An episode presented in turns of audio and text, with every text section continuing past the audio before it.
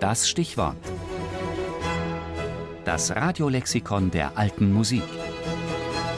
Jeden Sonntag im Tafelkonfekt. Buxtehude Dietrich, bedeutender Organist des Hochbarock.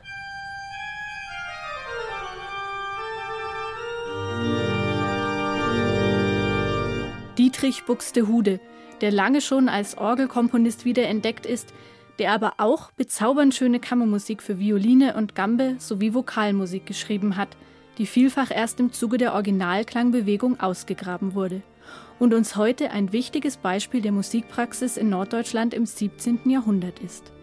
Sein Geburtsjahr dürfte 1637 gewesen sein, sein Geburtsort Helsingborg in Dänemark.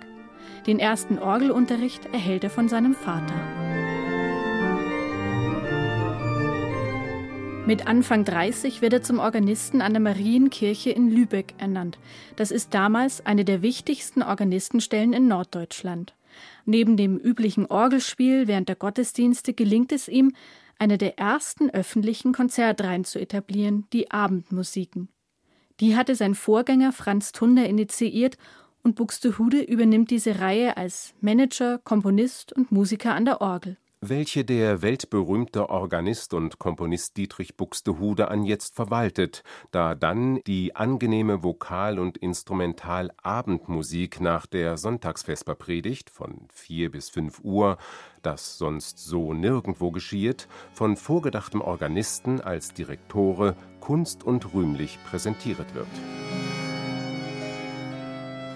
Bei den Abendmusiken kann er seine Oratorien aufführen, bei Hochzeiten oder Beerdigungen werden seine Konzerte, Arien oder Kantaten gesungen. Und natürlich führt er seine Orgelwerke auf, Präludien, Choralbearbeitungen oder Ostinato-Werke.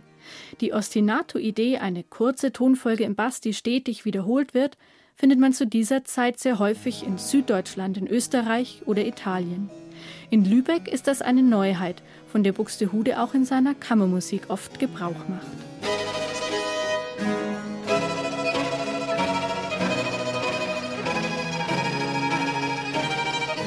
Dass er ein ganz außergewöhnlicher Musiker ist, das weiß man bald auch weit außerhalb Lübecks.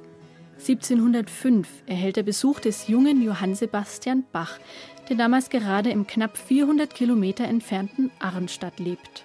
Hier in Arnstadt bewog ihn einstmals ein besonders starker Trieb, den er hatte, so viel von guten Organisten als ihm möglich war zu hören, dass er, und zwar zu Fuße, eine Reise nach Lübeck antrat, um den dasigen berühmten Organisten an der Marienkirche Dietrich Buxtehuden zu behorchen.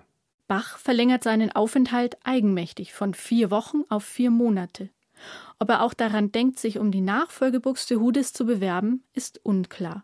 Anders sehen es zwei Organisten, Georg Friedrich Händel und Johann Mattisson, die aus Hamburg anreisen. Um dem vortrefflichen Organisten Dietrich Buxtehude einen künftigen Nachfolger auszumachen. Weil aber eine Heiratsbedingung bei der Sache vorgeschlagen wurde, wozu keiner von uns beiden die geringste Lust bezeigte, schieden wir nach vielen empfangenen Ehrenerweisungen und genossenen Lustbarkeiten von dannen.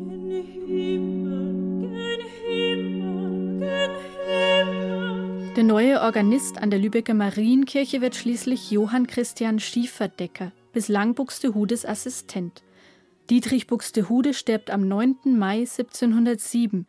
Beigesetzt wird er in seiner Marienkirche.